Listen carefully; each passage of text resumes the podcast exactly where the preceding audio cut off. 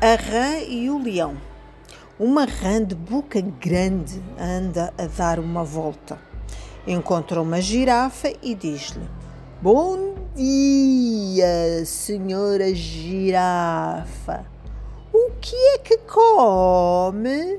A girafa responde com muita calma.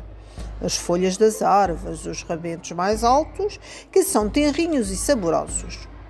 Ah! exclama a e segue o caminho. Pouco depois encontra um coelho bravo e pergunta-lhe: Bom dia, coelhinho. O que é que comes?